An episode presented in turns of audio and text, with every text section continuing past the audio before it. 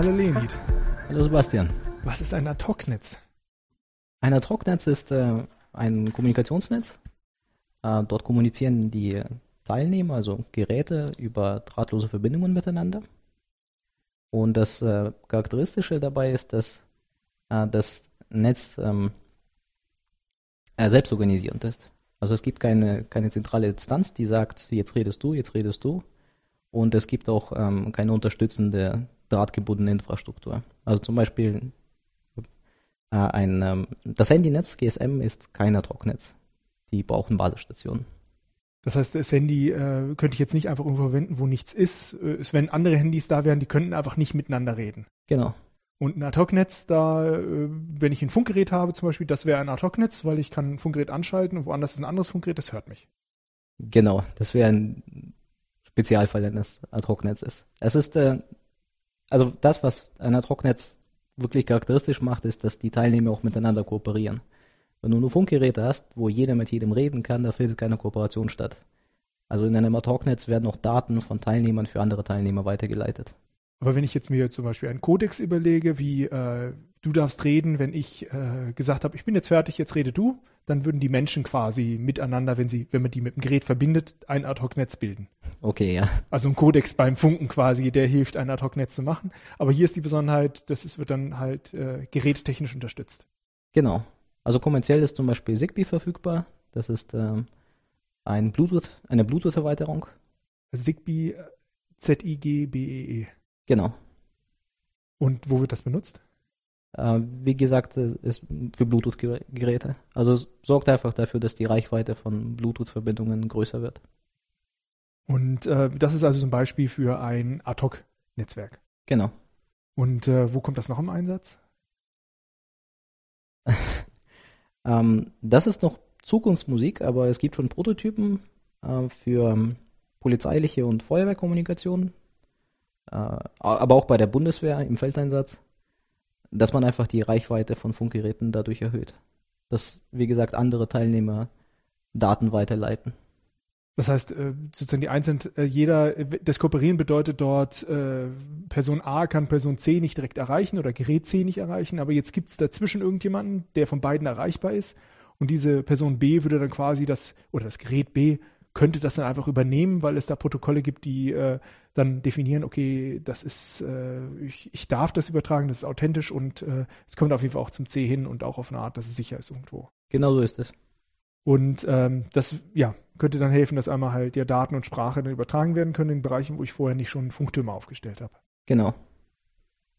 Ja, und du hast äh, dich da weitergehend mit beschäftigt. Was hast du da gemacht? Genau. Ich habe ein Modell weiterentwickelt. Also das das Grundmodell äh, gab es schon. Das ist ein Modell von ähm.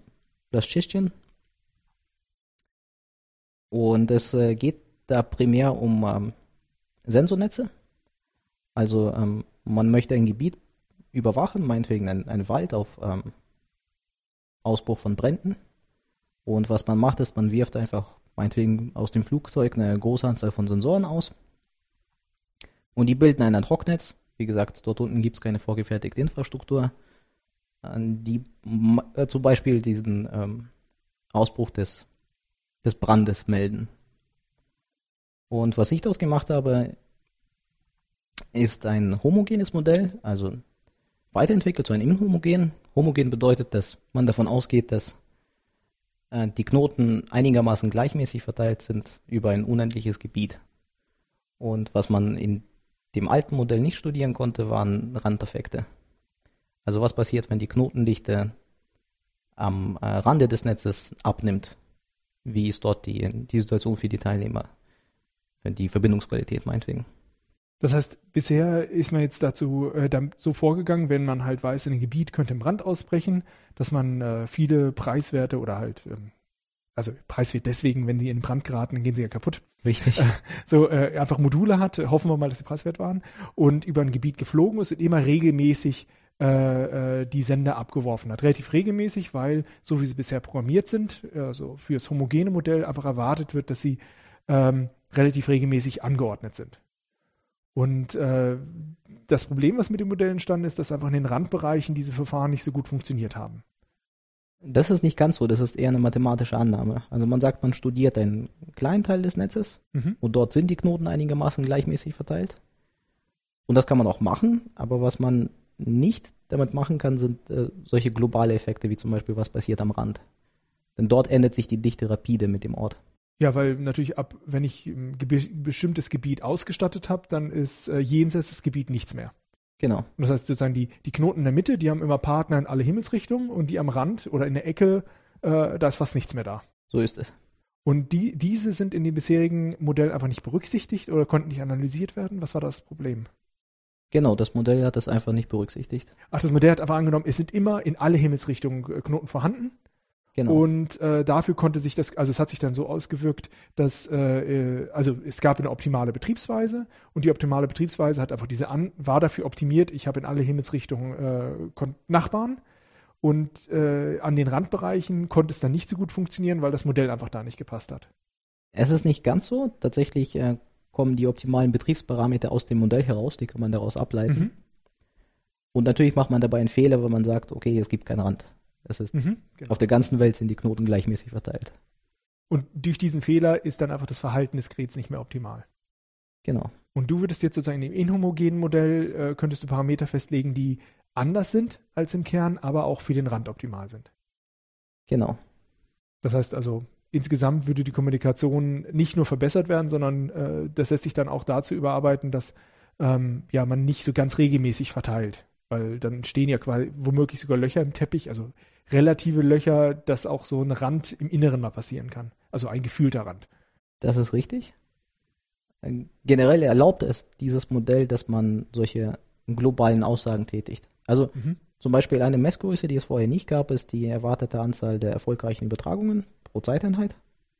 Und zwar die erwartete Anzahl der gesamten Übertragungen im Netzwerk. Im homogenen Modell ist die Zahl einfach unendlich, weil es gibt pro Zeiteinheit, die Knoten sind gleichmäßig verteilt, immer zwei unendlich viele Teilnehmer. Ah, und äh, das ist dann quasi, also man musste erstmal da so weit kommen, dass man das Modell erweitert, darauf, dass es nicht unendlich groß ist und unendlich gut verteilt.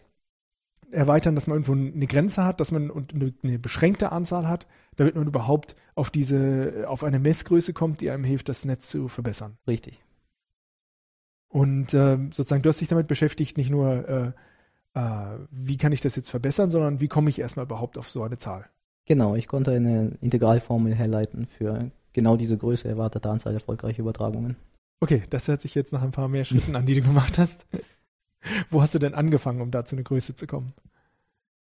Oh, da müsste ich weit ausholen. Ähm, vielleicht fange ich mit der Position der Teilnehmer an. Mhm. Also man geht davon aus, dass die Teilnehmer einen Punktprozess bilden, und zwar einen Poisson'schen Punktprozess. Äh, Das bedeutet im Wesentlichen, dass die einzelnen Positionen völ- völlig unabhängig voneinander sind.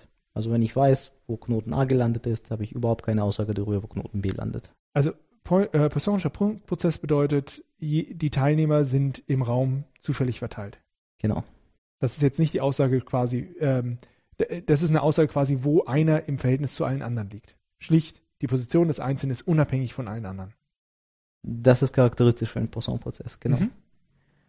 Und äh, die Anzahl der, also die gesamte Anzahl der Teilnehmer ist daher auch der Name Poisson verteilt. Und schon hier hat man zwei Parameter, nämlich die erwartete Anzahl der, die, oder die erwartete Anzahl der Gesamtteilnehmer. Wie viele gibt es überhaupt im Netz? Für auf einer bestimmten Fläche. Nee, insgesamt. Also, ja, genau, in einer bestimmten Fläche. Im Untersuchungsgebiet sozusagen. Und der zweite Parameter ist, wie ist die, wie ist die Wahrscheinlichkeitsverteilung von einem Teilnehmer? Das ist auch ein freier Parameter. Also ich könnte mir zum Beispiel vorstellen, nennen wir diesen speziellen Teilnehmer einen ähm, charakteristischen Knoten. Dass der charakteristische Knoten normal verteilt ist, Gauss normal verteilt ist, immer zwei. Und ähm, der zweite Parameter, die Anzahl der äh, Teilnehmer, die erwartete Anzahl der Teilnehmer ist meinetwegen Lambda. Ja, und dann sieht die Realisierung von so einem Prozess so aus, ich würfele zuerst die Anzahl der Teilnehmer aus, die ist Poisson verteilt mit diesem Parameter Lambda. Und dann würfele ich unabhängig voneinander die Position der Teilnehmer, und zwar jetzt Gauss normal verteilt, und ich tue das Lambda mal. Gauss normal verteilt bedeutet, dass äh, es sozusagen einen Mittelpunkt gibt, wo die meisten vorkommen. Genau, den kann man meinetwegen auf Null setzen. Also auf nur äh, ins Zentrum setzen meinst du? Genau. Also das heißt generell am Ende habe ich äh, einmal einen Parameter, wie viele sind es am Ende? Das wird erst ausgewürfelt, aber es gibt dann eben die äh, Poisson-Verteilung dafür. Genau. Und als zweites dann, wo liegen sie? Mhm. Das ist dann äh, im, äh, da gibt es einen, einen äh, Punkt, wo die meisten auftreten und nach außen hin werden sie immer weniger.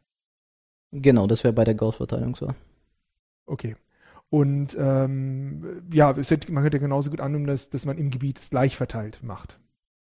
Das kann man machen, ja. Ja, aber äh, sozusagen du schränkst jetzt nat- natürlich gar nicht das Gebiet ein, sondern sagst, sie zentrieren sich alle um einen bestimmten Punkt, äh, weil es könnte sein, die sind wie von, äh, wenn die alle an einer, also wenn sagen wir mal Hunderte an einer Stelle im Himmel runtergelassen werden, dann werden die die Fluktuation immer weiter verteilen. Viele werden einfach äh, nah in dem Zentrum direkt drunter runterfallen, ein paar werden aber weiter nach außen segeln. Das wäre so ein Beispiel, wie so, ein, äh, so eine Glockenkurve, so ein Gauss-Kurve äh, äh, passieren würde. Nur halt wie viel, ich, äh, ja, ja, eigentlich perfekt. Ich gehe ins Flugzeug, greife einmal in meinen Eimer rein und werfe so, ich weiß nicht, wie viel ich habe, das ist eben moduliert durch meinen Poisson-Prozess. Ich werfe sie alle auf einmal runter und wenn ich hoch genug bin, dann werden sich halt teilweise die verteilen. Angenommen, es ist windstill, aber trotzdem, die werden sich irgendwie verteilen. Dann hätte ich eigentlich genau den Fall, den du jetzt beschrieben hast, bist aber jetzt nicht unbedingt festgelegt, da eine Gauss-Verteilung zu machen Genau. in der Position. Sondern das könnte auch anders sein, aber in dem Modell, das du betrachtet hast, war das jetzt die Annahme, dass du auch automatisch eine Ausdünnung nach außen hast. Ein Kernbereich, wo es dicht ist und außen weniger. Genau. Und tatsächlich kommt die Poisson-verteilte Gesamtanzahl dadurch zustande, dass man sagt, ich weiß nicht, also wenn ich, wenn ich weiß, wo Knoten A gelandet bist, habe ich keine Aussage darüber, wo Knoten B gelandet ist. Das kann man mathematisch beweisen, daraus folgt automatisch, die Gesamtanzahl muss Poisson verteilt sein. Also ein realistischeres Modell wäre tatsächlich ein Binomialprozess, wo, Mhm, ich, mhm. wo die Gesamtanzahl der Teilnehmer fest ist und die Positionen zufällig. Ah. Also es ist, es ist eine Modellannahme. Ja, es ist trotzdem jetzt ganz geschickt, dass sozusagen, wenn es nicht Poisson verteilt ist, könnte man, also eine andere Verteilung, dann hätte man aus der Position von einem automatisch schon erste Anzeichen, wo es, wo der andere sein könnte. Genau, ich könnte, Also die, die so vage sein könnten wie sonst was, aber äh, ah, das ist ja interessant. also man ganz klar ist, wenn ich weiß, wo einer sitzt, weiß ich, im restlichen Gebiet sind höchstens n minus 1. Das sind genau n minus Wenn 1. ich weiß, dass N insgesamt da sind. Genau. Das ist ein, ja, okay. Wenn ich sage, ich weiß es nicht, dann lande ich automatisch bei der Poisson-Verteilung. Ah, okay. Jetzt Punkt, es könnte der Einzige sein. Äh, oder der könnte ganz am Rand sein oder irgendwo. Genau. Also ja, gut. Okay, also das ist etwas, was du auch gebraucht hast oder was du haben wolltest. Um halt einfach zu wenig Informationen von einem über alle anderen zu haben. Also die, quasi den schlimmsten Fall. Ich habe jetzt, wenn ich als einzelner Teilnehmer da ist und ich weiß nichts um meine Umgebung, ist ja quasi der schlimmste Fall. Oder was war, warum hast du das dann sonst gewählt? weil man das Modell sonst nicht durchrechnen könnte. Also, Und es ist eine sinnvolle Annahme. mhm. Wie gesagt, das, das Einzige, was man reinsteckt, ist, dass man aus der Position eines Teilnehmers nicht, also gar nichts über die Position aller anderen Teilnehmer Ja, schließen ja, kann. also für mich hört sich das so wie so ein, äh, ich nehme erstmal das Schlimmste an, dass ich nichts weiß. Äh, und in Mhm. allen anderen Fällen kann es nur besser sein als das. So hört sich das für mich erstmal an, dass ich deswegen Das- das, als. Das muss nicht sein. Okay. Es, es wird schlimmer mathematisch, weil man nichts mehr durchrechnen kann. Okay. Also ja, haben wir von mathematischer Sicht hilft es dir, weil du dann weit besser rechnen kannst. In, in der Realität ist es, hört sich erstmal nach dem schlimmsten Fall an, äh, wo man dann hoffen kann, wenn ich nicht genau so eine Verteilung habe, was ja auch, äh, ja, man kann es ja nicht nachvollziehen, war das jetzt zufällig oder nicht, wenn es eine Realisierung gibt. Aber äh, sozusagen, wie gut ist da, äh, wie gut sich das damit abdecken ist, dass es tatsächlich so realisiert wird, das kann man äh, dann sich anschauen. Aber trotzdem hört sich es erstmal nach einem schlimmen Fall an. Und wenn ich mit denen erstmal mathematisch bearbeiten kann, habe ich hoffentlich in der Realität bessere Aussagen. Mhm. Gut, also das ist der Start. Jetzt nehmen wir mal an, wir haben eine Verte also wir haben eine Beschreibung, wie wir annehmen, dass unsere ähm, äh, ja, Messpunkte bzw. unsere Kandidat äh, Personen, äh, Teilnehmer, wie Mhm. unsere Teilnehmer verteilt sind und äh, nehme das als äh, äh, Au- Ausgangspunkt, um mir jetzt weiteres zu überlegen. Aber ich lege mich nicht fest, wo sie liegen, sondern beschreibe nur, äh, ja, wie, welche Aussagen ich darüber treffe, wie sie verteilt sein könnten. Bin also immer noch absolut allgemein. Ich habe nur beschrieben, wie sieht das jetzt eigentlich aus? Wie nehme ich an, sind die Teilnehmer äh, im Raum ja, verteilt? Genau. Als, als nächstes ähm, beschreibe ich, welche Rolle sie nehmen. Also tatsächlich schaue ich mir einen Zeitschlitz an und gehe davon aus, dass in diesem Zeitschlitz die Übertragungen synchron stattfinden. Das heißt, in diesem, jeder Teilnehmer macht in diesem Zeitschlitz genau ein Ding. Entweder er empfängt oder er sendet. Und falls er sendet, dann beginnt seine Übertragung innerhalb des Zeitschlitzes und sie endet auch dort. Und es gibt genau eine Übertragung. Ist das jetzt nicht keine spezielle Einschränkung, dass ich sage, alle in einem, also Zeitschlitz ist erstmal ein Zeitintervall. Mhm. Und der ist für alle gleich. Das ist eine Einschränkung. Das nennt man dann ein synchrones Netz. Ah, okay. Und das heißt, also einmal, äh, wenn die alle mal miteinander gesprochen haben, könnte man das ja auch herstellen, ein synchrones Netz. Ah, nee, was passieren kann, ist, dass die quasi quer durcheinander sprechen. Der eine fängt an und mitten, wo er redet, fängt ein anderer an. Das wäre ein asynchrones Netz. Genau, aber ich meine, die Frage ist, ist das eine Einschränkung, die jetzt äh, ähm, so künstlich ist, dass man sie gar nicht in Wirklichkeit herstellen kann? Ähm, für mich hört sich erstmal so an, als erstmal könnte ich sie synchronisieren, äh, bevor ich sie auswerfe. Oder wenn sie einfach äh, am Boden liegen ähm, und sie hören sich alle einmal, dann könnte es ja theoretisch auch erreicht werden, dass sie synchron werden. Es gibt in der Realität beide Arten von mhm. Netzen. Äh, ja, das natürlich, aber jetzt die Frage ist, wenn du ein synchrones Netz annimmst, mhm. ist das eine Annahme, die man erreichen kann? Äh, Auf jeden Fall, es, ja. es, gibt das in der Realität. Mhm. Es sind einfach zwei verschiedene technische Standards. Okay, aber das ist halt etwas, was du als gegeben annimmst, ähm, weil so ist jetzt erstmal die Theorie. Genau. Dich, dein Modell. Genau. Genau, okay. Okay, und in, in diesem, in, in einer Zeit ein, oder in einem Zeitintervall, in einem Zeitschlitz ist auf jeden Fall klar, äh, ähm, jeder Teilnehmer macht eine Sache in diesem Zeitschlitz. Mhm. Entweder er sendet oder er empfängt. Und das Ganze ist äh, beschränkt auf diesen Zeitschlitz. Mhm. Okay, und Empfangen ist ja jetzt nichts Aktives. Äh, damit meinst du einfach nur zuhören oder heißt Empfangen auch, ich weiß, von wem ich was höre? Nee, das heißt also nur, ich höre zu. Also ich könnte, ich könnte was hören, wenn ich was empfange. Genau. Also entweder ist es einfach nur ein, äh, es gibt einen Schalter quasi, senden oder hören. Und da ist der Schalter eben entweder auf Hören oder Senden, das ist damit gemeint. Und der wird innerhalb eines Zeitschlitzes, wird er nicht verändert, außer vielleicht in der Mittelstellung, wo er nichts tut. Im Modell wird er einfach nicht verändert. Okay.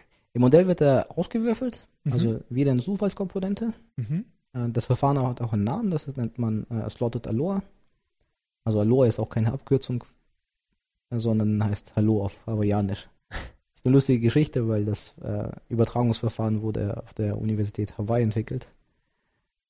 Und äh,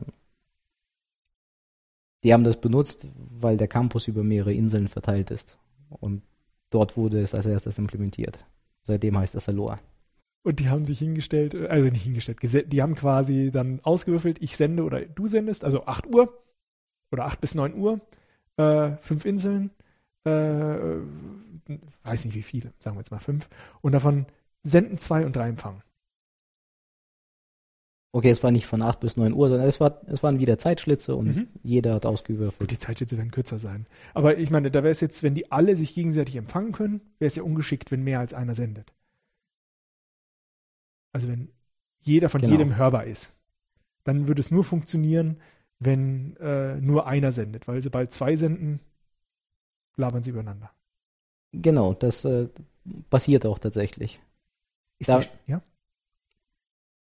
da musste man einfach durchrechnen, welche Wahrscheinlichkeit das hat. Das heißt, diese Wahrscheinlichkeit, ob man sendet oder empfängt, ist nicht gleich, sondern man, das ist ein Parameter, den man wählt.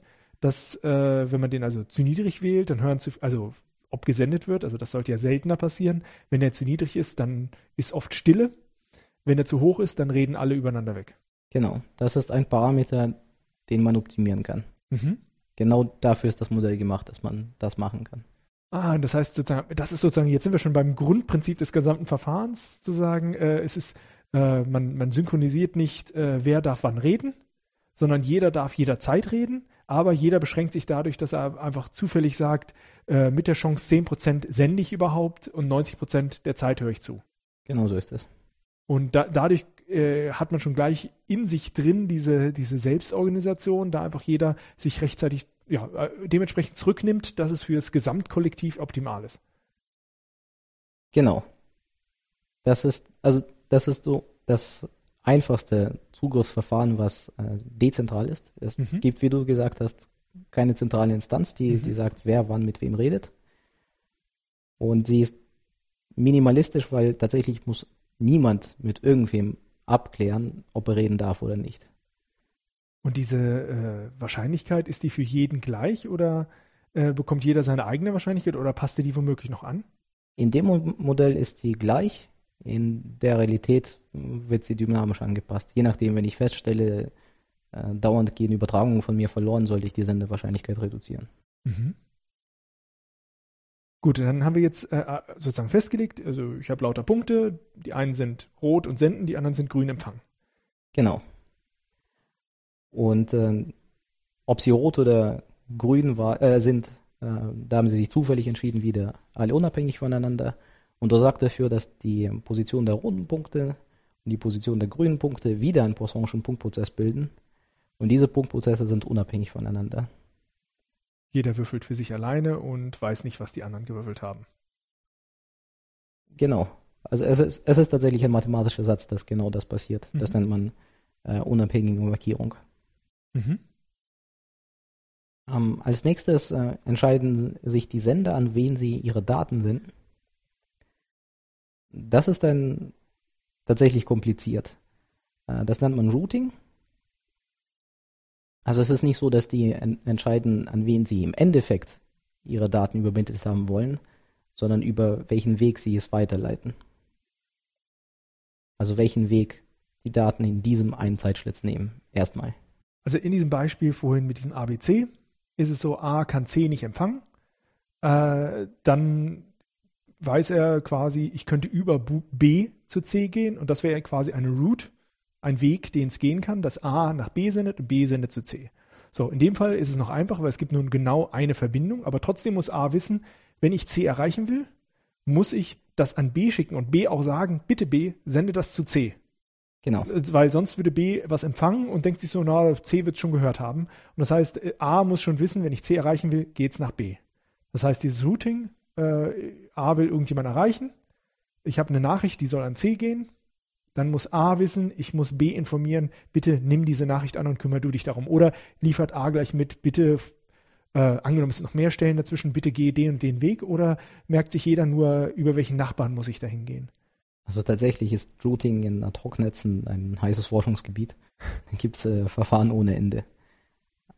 Ähm, in, äh, in diesem Modell, was, was ich beschreibe, äh, wird einfach etwas angenommen.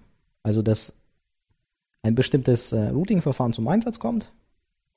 Wie genau aus, es aussieht, wird nicht gesagt. Äh, aber man geht davon aus, dass jeder Sender den nächstgelegenen Empfänger ansteuert in diesem einen Zeitschlitz. Das ist wieder eine Modellannahme, die sinnvoll sein kann oder auch nicht. Es gibt Gründe, die dafür sprechen, dass es sinnvoll ist. Zum Beispiel, wenn, wir hatten vorher das ähm, dass die Verteilung der, der einzelnen Teilnehmer ein, eine Gauss-Verteilung ist. Und ähm, das bedeutet, dass im Mittel die Kommunikationsrichtung immer Richtung Zentrum geht. Mhm. Weil ich irgendwo, wenn ich irgendwo ein bisschen am Rand sitze und ich suche meinen nächsten Empfänger, dann ist die Wahrscheinlichkeit, dass er in der Mitte sitzt, einfach größer, weil dort gibt es mehr Empfänger. Und das ist, das ist eine sinnvolle Annahme, dass das sieht man zum Beispiel äh, im Stadtverkehr. In der Mitte gibt es einfach meistens mehr Verkehr. Nicht unbedingt, weil dort, also auch unter anderem, weil es dort viele interessante Sachen gibt, aber tatsächlich, weil Leute von, von einem Stadtende zum anderen fahren wollen und dann fahren sie natürlich durch die Mitte.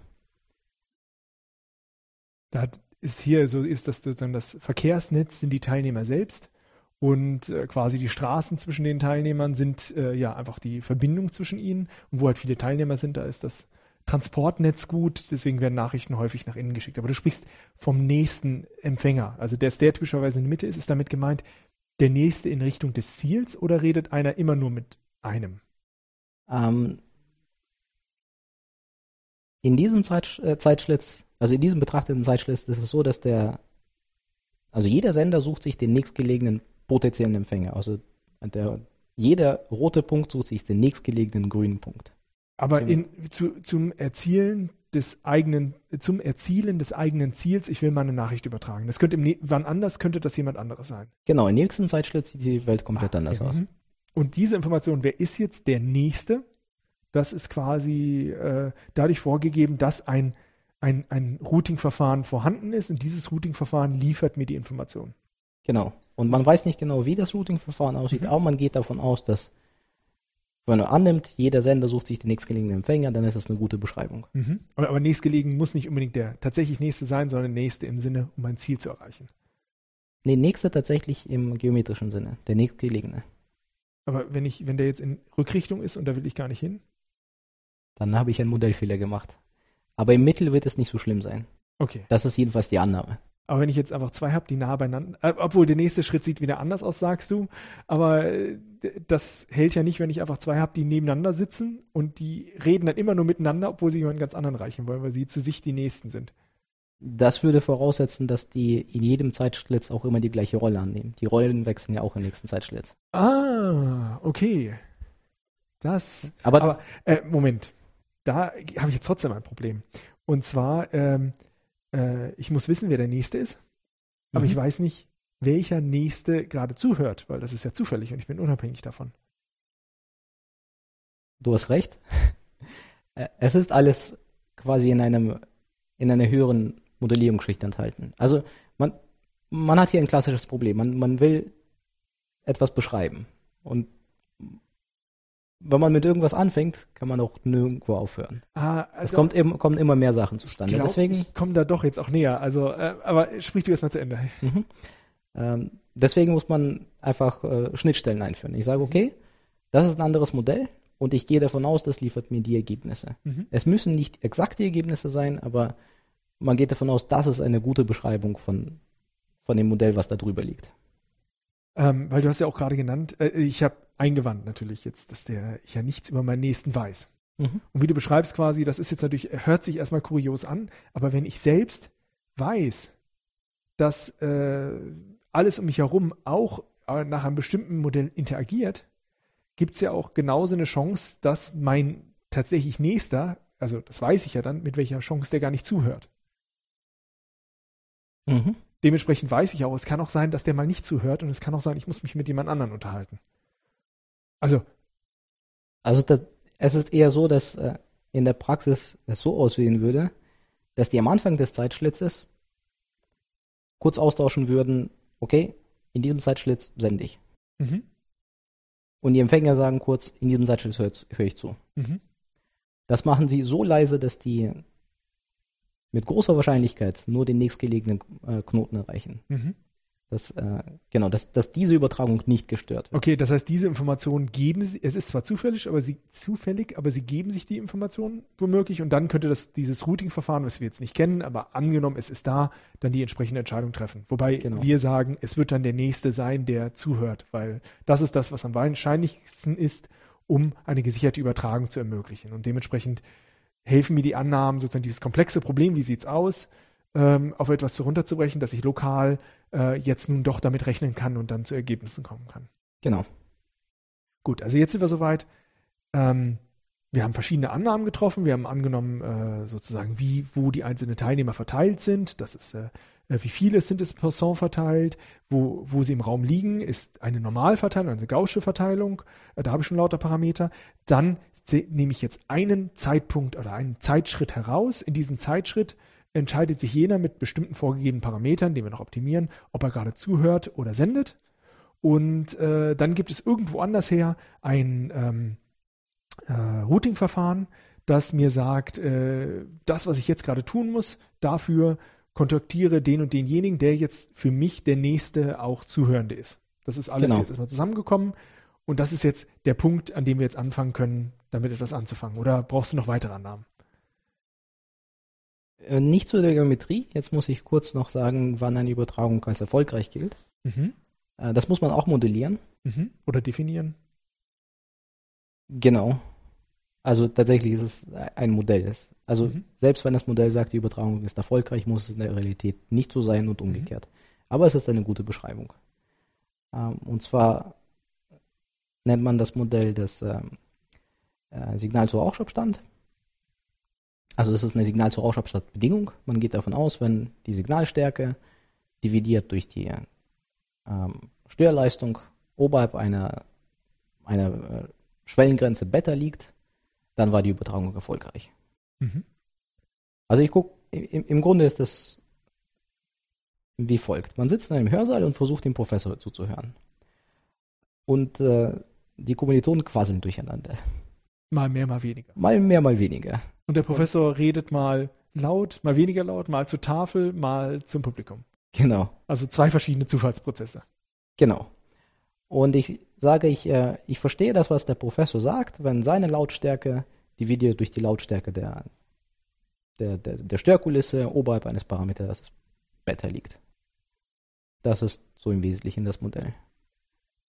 Und ähm, hier geht man davon aus, dass die Signalleistung abnimmt mit dem Abstand zum, zum Sender.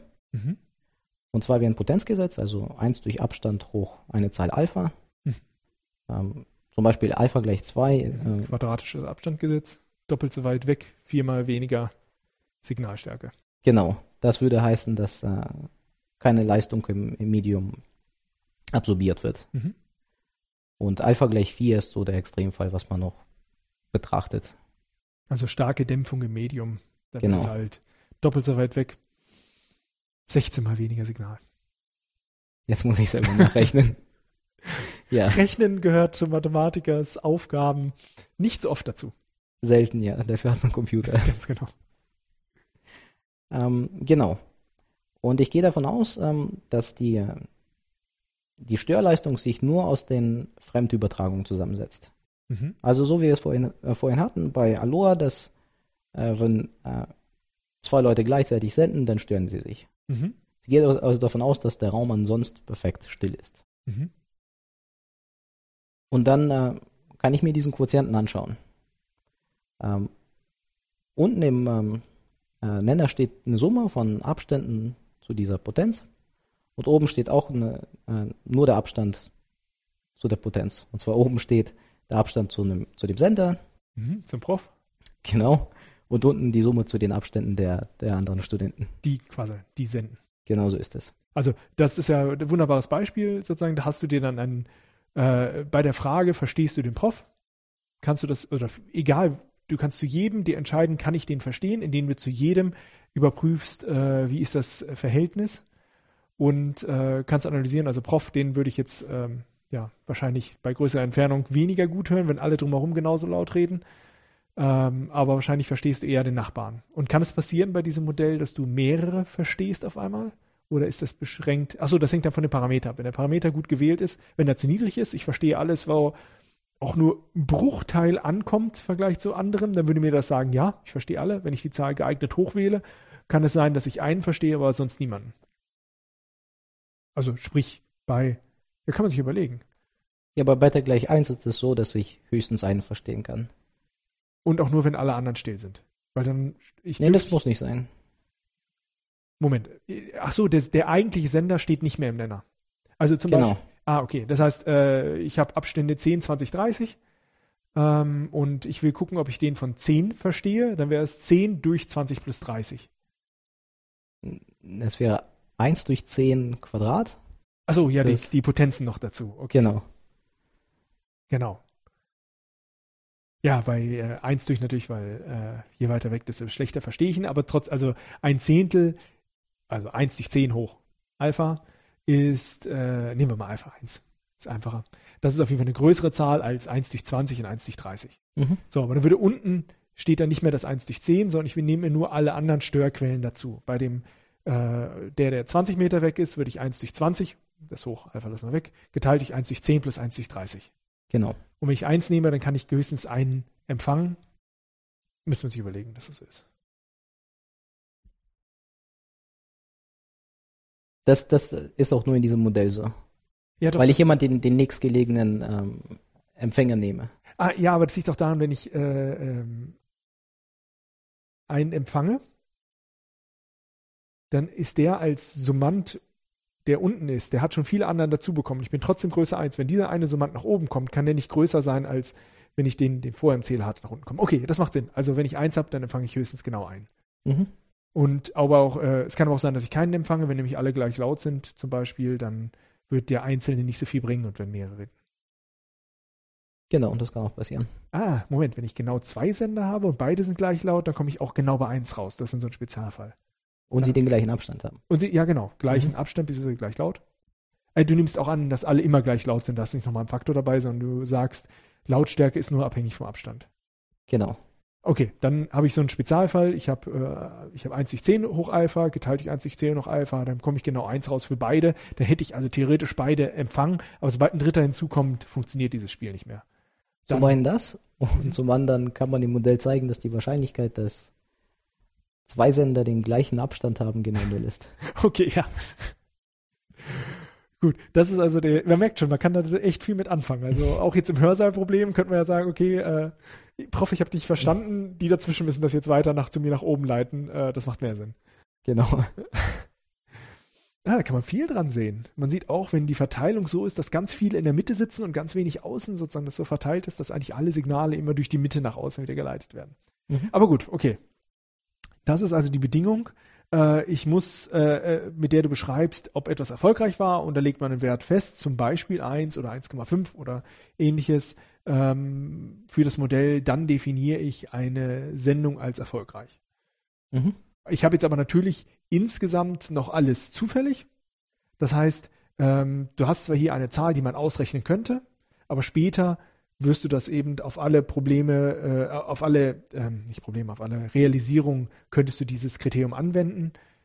Wie viel würde zum bestimmten Zeitpunkt in den ganzen Namen tatsächlich das gewählt sein? Und man könnte das zum Beispiel nutzen, um zu sagen, diese sende ich oder empfange ich, äh, um das geeignet anzupassen, dass diese Zahl für alle möglichst äh, äh hoch wird im Durchschnitt. Genau. Also was man dann anpasst, ist äh, ähm, die Sendewahrscheinlichkeit, wie du das gesagt hast. Mhm. Und was man optimieren will, ist, dass die gesamte Anzahl erfolgreicher Übertragungen maximal wird im ganzen Netz. Nicht für einzelne Teilnehmer, sondern. Mhm. Der Einzelne ist ja irgendwo, aber du hast jetzt eine Aussage quasi, wie ich es verteilt habe. Und du setzt voraus, also wir haben ja schon vorher Parameter gehabt für, wie, äh, wo modelliert wird, wie viele Teilnehmer habe ich und wie sind die im Raum verteilt. Da kannst du ja auch so eine, äh, also eine Normalverteilung kann ja ähm, weiter eine größere Varianz haben nach außen hin oder sehr konzentriert sein. Mhm. Das setzt man als gegeben voraus. Und dann kannst du jetzt mit dieser, dadurch, dass du jetzt diese geschickte Formulierung gefunden hast, äh, für, ich, ich brauche ja etwas, nach dem ich optimieren kann. Und Optimierung hört sich auf jeden Fall an, mein Netz ist effizient, so viele wie möglich äh, äh Übertragungen sind erfolgreich, obwohl ich nur ganz zufällig sende. Mhm. Jetzt hast du aber einen Wert, mit dem du das dann dem sozusagen das in Worte fassen oder eine Zahl fassen kannst, äh, wie du das bewerten kannst. Und mit diesem Bewertungskriterium kannst du dann anfangen, okay, ich habe jetzt meine Sendewahrscheinlichkeit, das ist das äh, Rädchen, an dem ich drehen kann, jetzt rechne ich das halt aus, äh, sozusagen, was ich rauskriege und dementsprechend äh, kann ich jetzt diese Sendewahrscheinlichkeit mir wählen. Genau so ist es.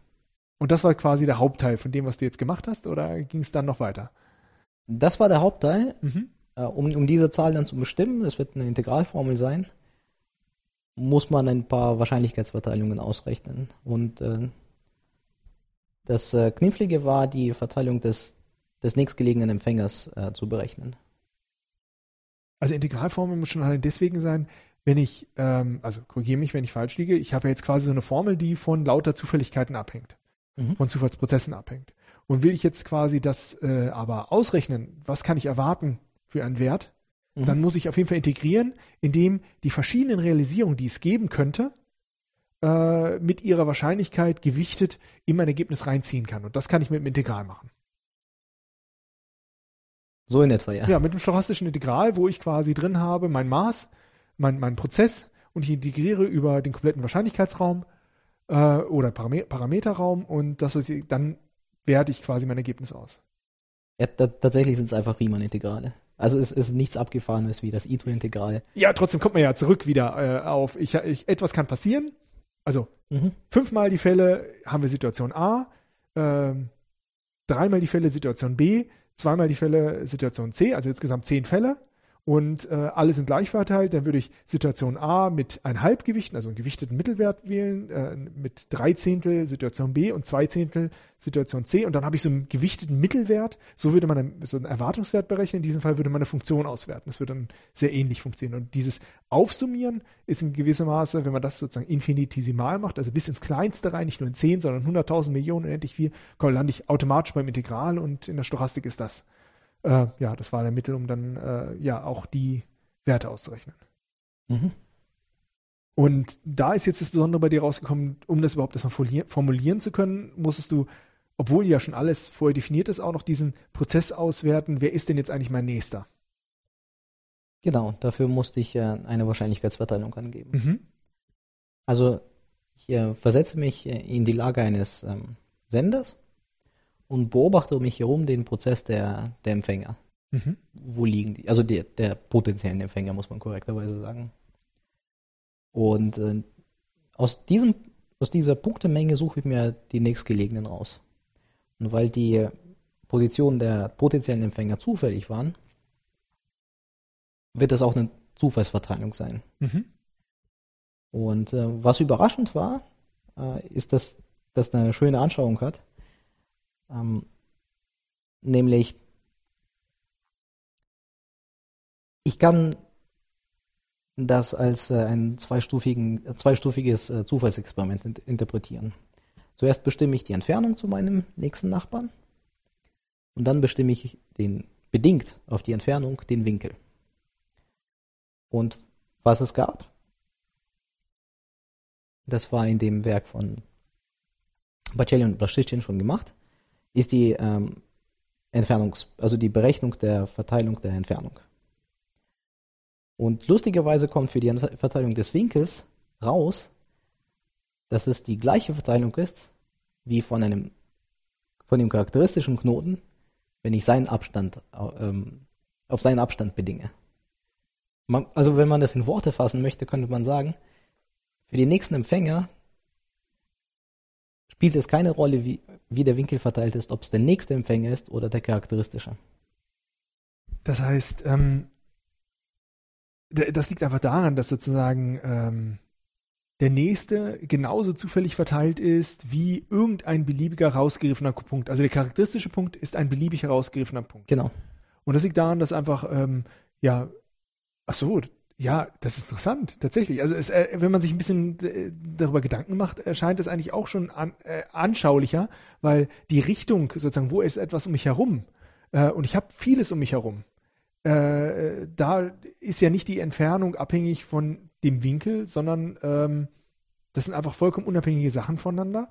Und deswegen ist sozusagen die, die, Richtung zum nächsten, ich weiß ja gar nicht, auf welcher Seite ich von der Ansammlung vom, von Teilnehmern bin, äh, ist ganz egal, ob ich mir den nächsten angucke oder irgendeinen anderen. Mhm. Sondern ähm, ganz generell ist es nur davon abhängig, äh, wo, also tatsächlich für jeden Einzelnen, wo, wo bin ich in, meinem, äh, in meiner Punktemenge, bin ich ganz weit außen, dann äh, äh, sehe ich alle fast aus einer Richtung. Das heißt, die Verteilung meines Winkels hat einen bestimmten Peak sozusagen in Richtung, äh, wahrscheinlich fast eine Normalverteilung, in Richtung meines ähm, äh, der ähm, äh, des Klumpens, wo die meisten sitzen. Also wir haben ja so eine, so eine Verklumpung, das ist so, als würde ich von ganz weit außen quasi fast wie durch einen Schnitt durch meine räumliche Normalverteilung gucken. Und dementsprechend sieht das auch genauso aus. Je weiter ich aber reinkomme und ich bin genau in der Mitte, dann wäre es äh, reihum in alle Richtungen gleich gut verteilt. Genau. Und das ist ja, äh, äh, da ist es halt quasi egal, ob ich den nächsten mir angucke oder irgendeinen anderen. Genau. Also was mit den Entfernungen passiert, die werden schrumpfen. Mhm. Also wenn ich mir den charakteristischen Knoten anschaue, der kann, der, der hat eine bestimmte Verteilung der Entfernung. Aber der nächste, der, der, nächste ist sehr wahrscheinlich näher dran. Ja, deutlich näher ran. Ja. Kommt, kommt auf die Anzahl der, äh, der Teilnehmer an. Genau. Also je, je mehr ich diese, je mehr ich von diesen ähm, charakteristischen Knoten reinstreue, desto wahrscheinlicher wird es, dass die Entfernung zum nächstgelegenen kleiner wird. Warst du da erstaunt, als du das äh, mit den Winkeln festgestellt hast? Äh, nein, ich habe äh, ich hab das zuerst, ich habe es mir erst vorgestellt und dachte, so müsste es sein. Ich war erstaunt, dass man das beweisen kann. Und hast du da auch Experimente durchgeführt oder war das so, so dieser Effekt, äh, naja, okay, du, wenn du es überlegt hast, hast du genau das überlegt, was wir uns jetzt gerade gedacht hatten. Und dann äh, äh, also das war so der Effekt, so, ja, das muss so sein. Mhm. Und dann kam die, die nächste Überraschung an der Stelle so, ah, das ist nicht nur eine Vermutung, ich kann das sogar beweisen. Genau. Ich habe tatsächlich zuerst gedacht, das kann man nicht nachrechnen, mhm. aber das, das ging. Äh, was hättest du denn gemacht, wenn du das jetzt nicht äh, nachweisen kannst? Hättest du dann gesagt, okay, ich rechne das jetzt numerisch zufällig aus oder? Wahrscheinlich hätte ich das machen müssen, ja. Ja. Also die, den Notnagel hattest du noch, aber den hast du dann nicht gebraucht und hast quasi auch eine mathematisch schönere Darstellung gehabt. Mhm. Also mehr Gewissheit natürlich auch in der gesamten Lösung. Genau. Und das hast du jetzt also dafür gebraucht, um quasi jetzt diese, ähm, also um quasi diese Gesamt, diese globale Aussage der Wahrscheinlichkeit, äh, dass ein Empfang positiv ist, also die Anzahl der gesamt positiven Übertragungen, dafür muss ich mir das für jeden Einzelnen angucken. Und wenn ich jetzt quasi diese Wahrscheinlichkeiten mir ausrechnen will, ist ja diese, dieser Erfolg oder Nicht-Erfolg davon abhängig, wo sind meine Sender und Empfänger drumherum. Und wenn ich dieses Integral machen will, das hatten wir ja vorhin, dann muss man äh, immer die Wahrscheinlichkeiten wissen. Mhm. Und deswegen musstest du das jetzt zurückrechnen auf den Einzelnen, was sind die Wahrscheinlichkeiten, äh, wie weit jemand weg ist und in welche Richtung. Warum eigentlich brauchtest du die Richtung? Weil es einen Unterschied macht. Ähm okay, das wird jetzt relativ technisch. Im Integral steht die Position des Senders. Mhm. Aber ob der äh, Empfang erfolgreich war oder nicht, da kommt es auf die Position des Empfängers an. Mhm. Weil das äh, Signal zu Rauschverhältnis äh, werte ich ja an der Stelle des Empfängers aus. Mhm. Genau, und was ich dann brauche, ist die Position des, äh, des, des, Empfängers, genau, um, um, überhaupt das Signal zu Rauschverhältnis äh, analysieren zu können. Also ich gucke mir die Übertragung von, von, von einem Sender meinetwegen bei X an. Und ich gucke mir an, ob diese Übertragung erfolgreich ist. Da muss ich ja zu der Position Y des zugehörigen Empfängers gehen. Und da kommt's, wenn ich an, an der Stelle von Y jetzt das Signal zu Rauschverhältnis auswerte, brauche ich ja nicht nur den Abstand zu X, sondern ich brauche die absolute Position von Y, um die Abstände zu allen anderen konkurrierenden Sendern zu berechnen zu können. Ah, das heißt, die, sozusagen durch diese Winkel kann man nachher auch eine Relativinformation zu allen anderen kriegen. Also ich kann genau. nicht einfach annehmen, sie sind alle auf einer Linie quasi, äh, weil dann hätte ich das Problem, dass alle quasi aufeinander sitzen. Tatsächlich können zwei, die den gleichen Abstand zu mir haben, wunderbar alles verstehen, weil sie einfach nochmal voneinander getrennt, vollkommen getrennt voneinander sind. Also äh, oder sagen wir mal so, ich habe, es geht hier um Sender. Der Sender will auch den Winkel haben. A ist der Sender und ich habe B und C sind zwei Empfänger. Und in der Nähe von C sendet nochmal jemand anderes. Mhm. So, das wird B aber nicht beeinflussen, wenn er ganz woanders sitzt. Zwar genauso weit weg, aber ganz woanders. Und das kannst du dann durch diese Winkelinformationen mit berücksichtigen. Nee, nicht ganz. Äh, wie gesagt, es geht darum, ich, ich schaue mir die Übertragung von, von dem Sender bei X an. Mhm. Ich will wissen, ob, ob sie erfolgreich ist. Mhm. Ob sie erfolgreich ist oder nicht, dafür muss ich das Signal zu Rauschverhältnis an der Stelle Y auswerten. Mhm.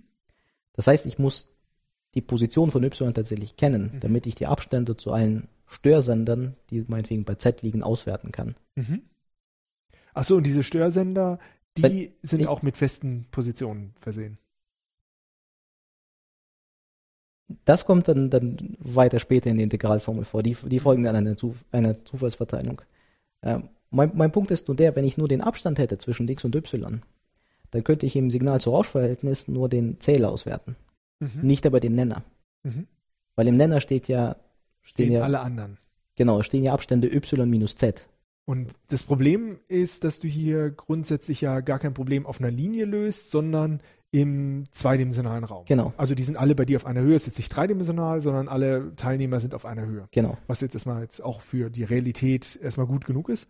Und weil die dann alle anderen Störsender, also ich habe zwar, ich betrachte momentan einen Störsender, aber wenn ich äh, alle anderen Störsender auswerten will, reicht es nicht, ne, einen Abstand, also eine Position auf einer Linie zu wissen, sondern ich muss ihn im Raum wissen, um einfach den Nenner auswerten zu können. Mhm. Das heißt, ich habe dann also mehrstufiges Integral, äh, ich rechne das zwar für jeden Sender aus, aber äh, ob ein Empfänger das hört, was der Sender sendet, hängt davon ab, wo sind alle anderen Sender. Und vor allen Dingen, wo der Empfänger sitzt. Ja, natürlich, für den genau. Empfänger. Genau. Ah, okay. Mhm. Weil, weil die Annahme ist, es können beliebig viele auf einmal senden. Genau. Mhm. Okay, dann hast du also jetzt äh, einmal sozusagen eine Wahrscheinlichkeitsverteilung für den Abstand. Das kommt daraus, äh, kann man daraus berechnen. Ich weiß, wie äh, gewürfelt wurde und ich nehme, also wie die äh, Teilnehmer verteilt sind und äh, ich kann ausrechnen, was quasi jetzt der tatsächlich nächste ist. Das ist jetzt sozusagen die Einschränkung, die du gemacht hast. Ich rechne nur aus die Wahrscheinlichkeitsverteilung des, äh, ja, für den nächsten. Mhm. Und das ist dann ein Wert, der äh, für alle Punkte gilt, weil es ein äh, Abstand ist. Nee, das, das äh, hängt davon ab, wo der Empfänger sitzt. Also das ist tatsächlich nicht eine Wahrscheinlichkeitsverteilung, sondern es ist eine ganze Schar von Wahrscheinlichkeitsverteilungen, Ah, die von nichts abhängen. Okay, klar, weil ähm, äh, wenn ich jetzt sozusagen, äh, äh, ich habe zwar die, wo sie stehen, ist normal verteilt. Mhm. Wenn ich aber stark im Zentrum bin, dann sind die Abstände, äh, ist die Verteilung für die Abstände geringer, als wenn ich im Randgebiet annehme. Also ich habe eine gewisse Chance dafür, dass ein Teilnehmer am Rand ist. Und wenn er am Rand ist, dann ist die Wahrscheinlichkeitsverteilung, wo sind meine ganzen äh, Kollegen verteilt, ist dann einfach eine Normalverteilung, die weiter nach außen gibt, weil sie können einfach weiter weg von mir. Das ist genauso, wie du sagst. Wenn, wenn, wenn ich in der, in der Mitte sitze, ist die äh, Verteilung der, der Abstände stark bei der Null zentriert. Ja, und wahrscheinlich dann sogar, äh, es kann keine Normalverteilung, aber so eine, so eine einseitige abfallende, äh, so eine halbe Glockenkurve. Genau. Und Oh. wenn ich halt weit außen bin, dann steigt es erstmal an. Weil die, um mich Genau. herum ist wenig dicht, aber weiter weg äh, werden es mehr und dann fällt es wieder ab. Das heißt, ich habe so einen so einen Berg, der äh, erst ist relativ flach, ich habe aber welche um mich herum, dann geht's hoch und dann geht's wieder runter. Genau. Und für die Winkel sieht es fast genau andersrum aus. Wenn ich Mhm. in der Mitte hocke, ist die Verteilung der, also die bedingte Verteilung der Winkel eine Gleichverteilung. Wenn ich weiter außen hocke, ist die fast zentriert um, um den Winkel zum Zentrum. Weißt du was, momentan habe ich echt den Eindruck, wir unterhalten uns hier gar nicht über Ad-Hoc-Netzwerke, sondern wir sind gerade in der Mitte oder am Rand der Milchstraße. Das Bild kommt mir dauernd in den Sinn. Äh, da ist zwar Mhm. nicht normal verteilt, aber quasi, wenn ich an einer bestimmten Stelle bin, sehe ich die Milchstraße in eine bestimmte Richtung. Wäre ich in der Mitte der Milchstraße, dann wäre die ganz komplett um mich herum. Genau. Jetzt müssen wir noch ausfinden, ob die, Plan die Sonnen da auch normal verteilt sind. Aber ich glaube, das ist ein anderes Forschungsgebiet. Das ist tatsächlich auch stochastische Geometrie. Wird Ja. auch in der ähm, Astrophysik angewandt. Ja, wir unterhalten uns hier also gerade über stochastische Geometrie. So ist es. Das ist ein Modell der stochastischen Geometrie. Ja, das ist dann tatsächlich auch etwas, wo man nicht so viel mit Zirkel und Lineal- macht. Aber ich meine, ich male mir hier gerade einiges auf, um es besser zu verstehen. Äh, einfach aus dem Grund, weil der Zirkel und man muss zwar über Winkel und Entfernung alles wissen, aber dadurch, dass die Stochastik dazukommt, kann man sich immer nur über einzelne Realisierungen unterhalten, aber trotzdem will man eine Aussage für alle Fälle haben. Mhm. Okay, dann hast du also jetzt für einen Sender eine Verteilung, ähm, der abhängig, wo er ist, äh, und das gilt zu einer bestimmten Wahrscheinlichkeit, wo meine Empfänger sind, also mit welcher Verteilung die verteilt sind, und wiederum in welchem Winkel, damit ich wiederum das in dem Integral berücksichtigen kann, wo sind andere Stirnsender und dann bestimmen kann, ob für diesen Sender die Übertragung erfolgreich zum Empfänger gelaufen ist. Genau. Wow. Das ist jetzt quasi das gesamte Konstrukt, das du benutzt hast. Genau. Und da konntest du jetzt hingehen und sagen, ähm, das werte ich jetzt unter allen Annahmen, die ich habe, aus und kann äh, für verschiedene ähm, Parameterwerte die äh, eine globale, also in deinem Fall globale Sendewahrscheinlichkeit festlegen, Genau so ist es. dass die äh, ja besonders erfolgreich sind. Das hast du probiert? Äh, nein, ich glaube, das ist das Thema der nächsten Diplomarbeit. also tatsächlich, das Integral auszuwerten ist äh, schwer. Ja. Ich glaube nicht, dass das analytisch noch geht, also zumindest für die Gauss-Verteilung. Ähm, auch numerisch ist es anspruchsvoll, weil es ein siebenfaches Integral ist. Ja, das sind ja äh, integral darüber, ähm, wie viele, äh, das fängt ja für jeden Zufallsprozess oder jeden Zufallsverteilung müssen wir integral haben. Das äußerste, wie viele äh, Teilnehmer habe ich, das ist eine Summe. Dann kommt das nächste, wo liegen sie?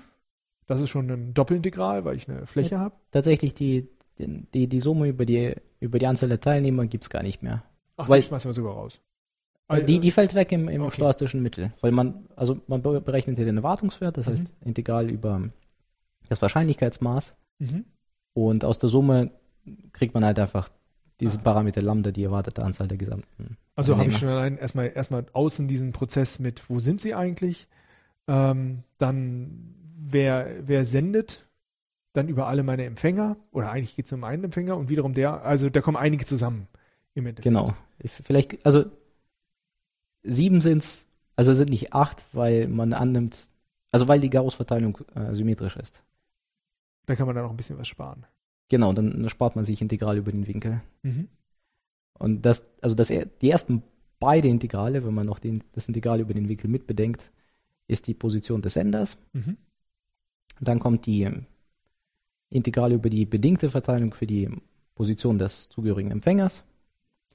Und dann kommt, kommt noch zwei Integrale über die Wahrscheinlichkeit, dass genau, also die Wahrscheinlichkeit, dass genau diese Übertragung erfolgreich ist, ist wieder eine Integralformel. Und genau, genau so kommen, kommt da ein Integral nach dem anderen zustande. Das Ergebnis der gesamten Arbeit war dann, ähm, dass du das Modell hast, mit äh, was sozusagen ein typisches oder ein Ad-Hoc-Netzwerk beschreiben kann, mit gewissen Einschränkungen, aber die jetzt äh, so realisiert werden können. Das ermöglicht, ähm, eine globale Aussage darüber zu treffen, welche Senderwahrscheinlichkeit ist das, was ich erstmal im Vorhinein einstellen sollte mhm. äh, in meinen Empfängern, um schon eine äh, garantierte äh, oder sozusagen, ja, garantiert, also eine möglichst gute Performance zu erreichen. Natürlich, wenn man es echt bauen würde, würde man jeden Empfänger für sich das nochmal verbessern lassen, aber sie haben ja schon beim Wert, mit dem sie starten sollten, mhm. dafür, wie sie verteilt wurden. Genau. Hast du erwartet, dich mit solchen Themen auseinandersetzen zu können, als du dein Studium angefangen hast? Äh, tatsächlich nein. Äh, ich glaube, am Anfang war ich deutlich mehr an der Theorie interessiert. Und ähm, ja, das hat sich im Laufe des Studiums so ergeben, dass das dann echt handfeste Dinge wurden. Ja, wie bist du darauf gestoßen? Äh, auf die handfesten Dinge. Nee, oder auch allein überhaupt durch diesen Themenbereich. Ich meine, äh, als Mathematiker natürlich stochastische Prozesse und äh, Geometrie äh, und das sind ja alles Dinge, die, die sind Mathematiker eigentlich, ja, mhm. bewandert, also ist man gut drin, aber das plötzlich auf ein Ad-Hoc-Netzwerk anzuwenden, das ist nun nicht das Erste, an das man denkt. Genau. Ähm, ich habe äh, einen Hiwi-Job gemacht bei dem Institut. Also es war eine Kooperation von, von zwei Instituten, nämlich Institut für Stoastik äh, bei der Fakultät für Mathematik und Institut für Nachrichtentechnik bei den Elektrotechnikern. Und bei den Nachrichtentechnikern äh, habe ich einen Hiwi-Job gemacht vor, vor ein paar Jahren. Und äh, sie haben mir davon erzählt, was die so machen. Und das fand ich einfach spannend. Und dann bin ich zu, zu seinem Doktoranden dort gegangen und gefragt, ob äh, man das auch in der Diplomarbeit machen könnte. Und das konnte man machen. Ja, also die Möglichkeit sozusagen als Student schon mitzuarbeiten, das ist natürlich äh, wunderbar, dass es das immer wieder gibt und auch schon so einen Einblick zu bekommen. Trotzdem ist es äh, ja eigentlich ja gar nicht so untypisch, dass man auch tatsächlich als Mathematiker in verschiedene Bereiche hineinkommen kann. Und du hast jetzt sozusagen das Handwerkszeug, was du aus dem Studium hattest, äh, konntest du da gut verwenden. Das stimmt, ja. Ähm, und äh, wie ist deine Entscheidung gereift, dass du eigentlich Mathematik studieren wolltest? Oh, das ist eine lange Geschichte. ähm, ich glaube, dass das hat damit angefangen, dass mein Bruder viel mit Mathe und Physik äh, zu tun gehabt hatte. Ähm, er hat irgendwann, also mein Bruder ist sechs Jahre älter, er hat so, auch Mathematik studiert. Ähm, ich war stolz und habe gesagt, nein, Mathe studiere ich nicht. Ich mache nicht das gleiche wie mein Bruder. Ich werde Physiker. Und nach drei Semestern habe ich festgestellt, äh, er hatte recht. Mathe ist besser. Das heißt, du hast mit Physik angefangen zu studieren. Genau. Und im vierten Semester bin ich dann zu Mathe gewechselt. Aber das hatte ich ja jetzt nicht äh, abgeschreckt, trotzdem auch ein physiknahes Thema zu machen. Okay, das ist äh, Nachrichtentechnik, Elektrotechnik in dem Bereich, aber äh, es hat natürlich eine Menge mit der Physik zu tun. Das stimmt. Elektromagnetische Wellen sich ausbreiten, wobei du natürlich jetzt diesen Netzaspekt äh, da in den Vordergrund gezogen hast. Genau. Ja, willst, willst du in dem Bereich weiterarbeiten? Womit befasst du dich jetzt gerade? Ähm, momentan pro, äh, promoviere ich am Institut für Analysis. Äh, dort geht es nicht mehr um Ad-Hoc-Netze, aber es geht immer noch um Datenübertragung. Und zwar, worum es dort geht, ist ähm, Übertragung über Wellenleiter. Ähm, zum Beispiel das äh, Transatlantikkabel zwischen Europa und äh, Amerika ist, ist so ein Wellenleiter. Und die Fragestellung, die dort interessant ist, ist, ob äh, das mathematische Modell erstmal mathematisch funktioniert. Also die Physiker leiten eine Differentialgleichung her und äh, hoffen, dass sie die Realität beschreibt. Und meine Aufgabe wäre es erstmal zu überprüfen, ob das Modell mathematisch sinnvoll ist. Also konkret gesprochen, ob Existenz und Eindeutigkeit der Lösung überhaupt gewährleistet ist. In dem Funktionenraum, der physikalisch relevant ist. Das heißt, ob äh, sozusagen das, was man da glaubt, auszurechnen auf Basis des Modells, nicht irgendwelche Nebenwirkungen haben könnte, die äh, ja die Ergebnisse dann in Zweifel ziehen. Genau.